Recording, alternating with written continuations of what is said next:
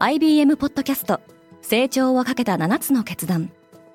成長をかけた7つの決断とは今後3年間に世界を形作ると予想される7つのビジネストレンドについて IBM が何千ものクライアントとの対話に基づき提言をしたものです。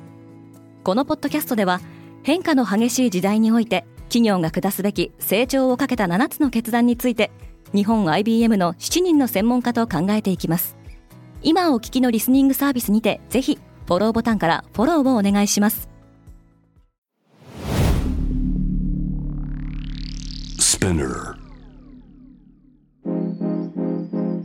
おはようございます。平野真由です。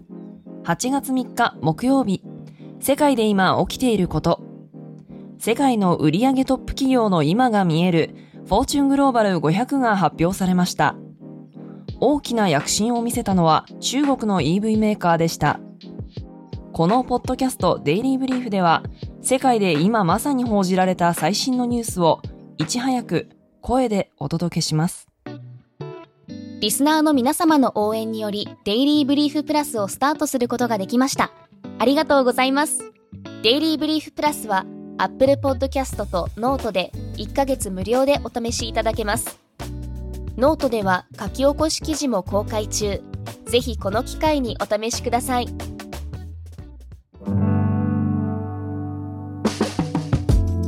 中国 EV メーカーの勢いが止まらない世界の企業を売上高でランク付けしたリスト Fortune Global 500の2023年版が発表されましたが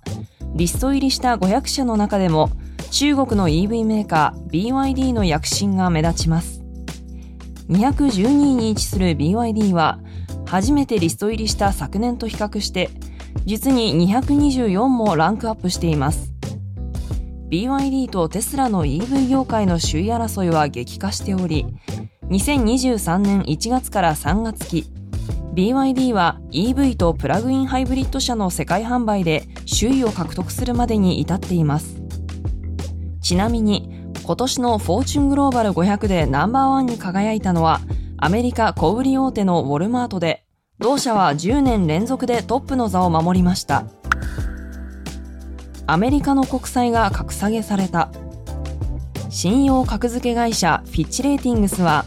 アメリカの外貨建て長期国債の格付けを最上級の AAA から WA プラスに1段階引き下げると発表しました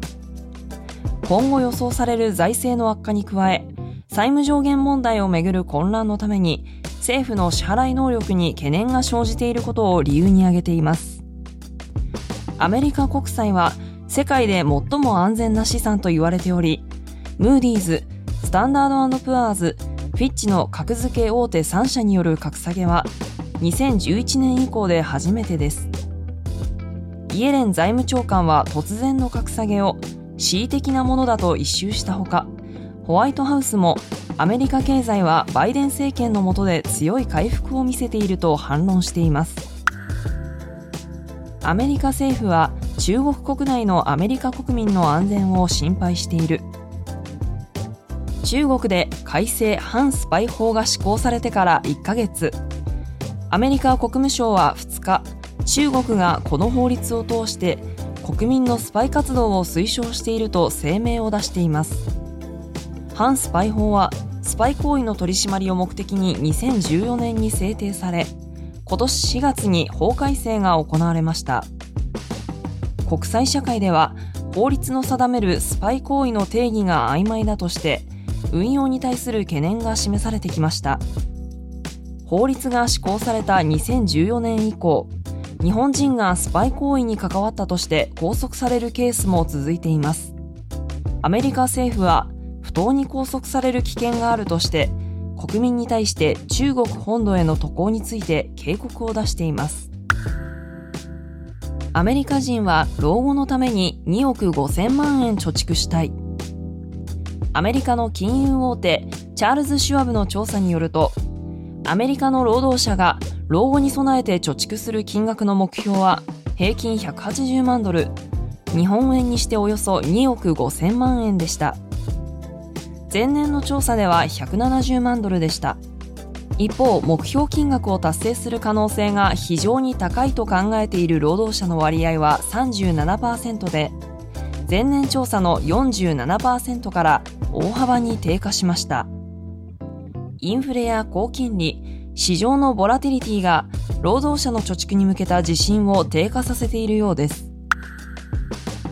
トランプのかつての密友では事件の重要な証人になった。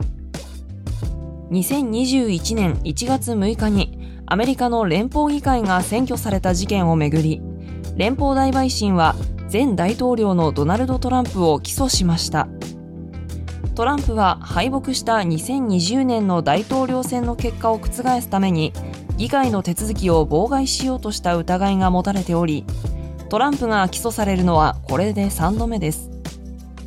アメリカメディアによれば45ページにわたる起訴状には当時副大統領だったマイク・ペンスとのやり取りが頻繁に登場しておりペンスの証言が起訴の鍵になったとみられています。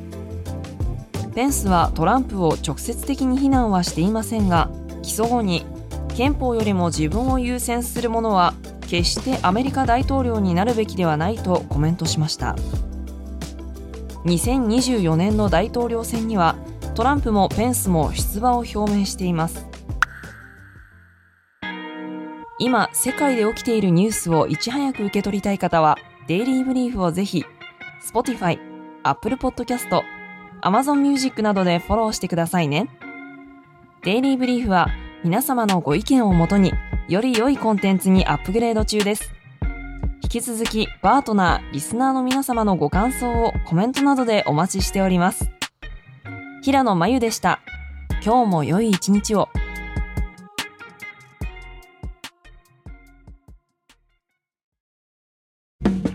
リスナーの皆様より多くのリクエストをいただいている話題のニュースを深掘りしたエピソードを週末の有料版で配信中です。今なら1ヶ月無料トライアルを実施中。詳細は概要欄に記載しています。この機会にぜひ聞いてみてくださいね。感想ご意見もお待ちしています。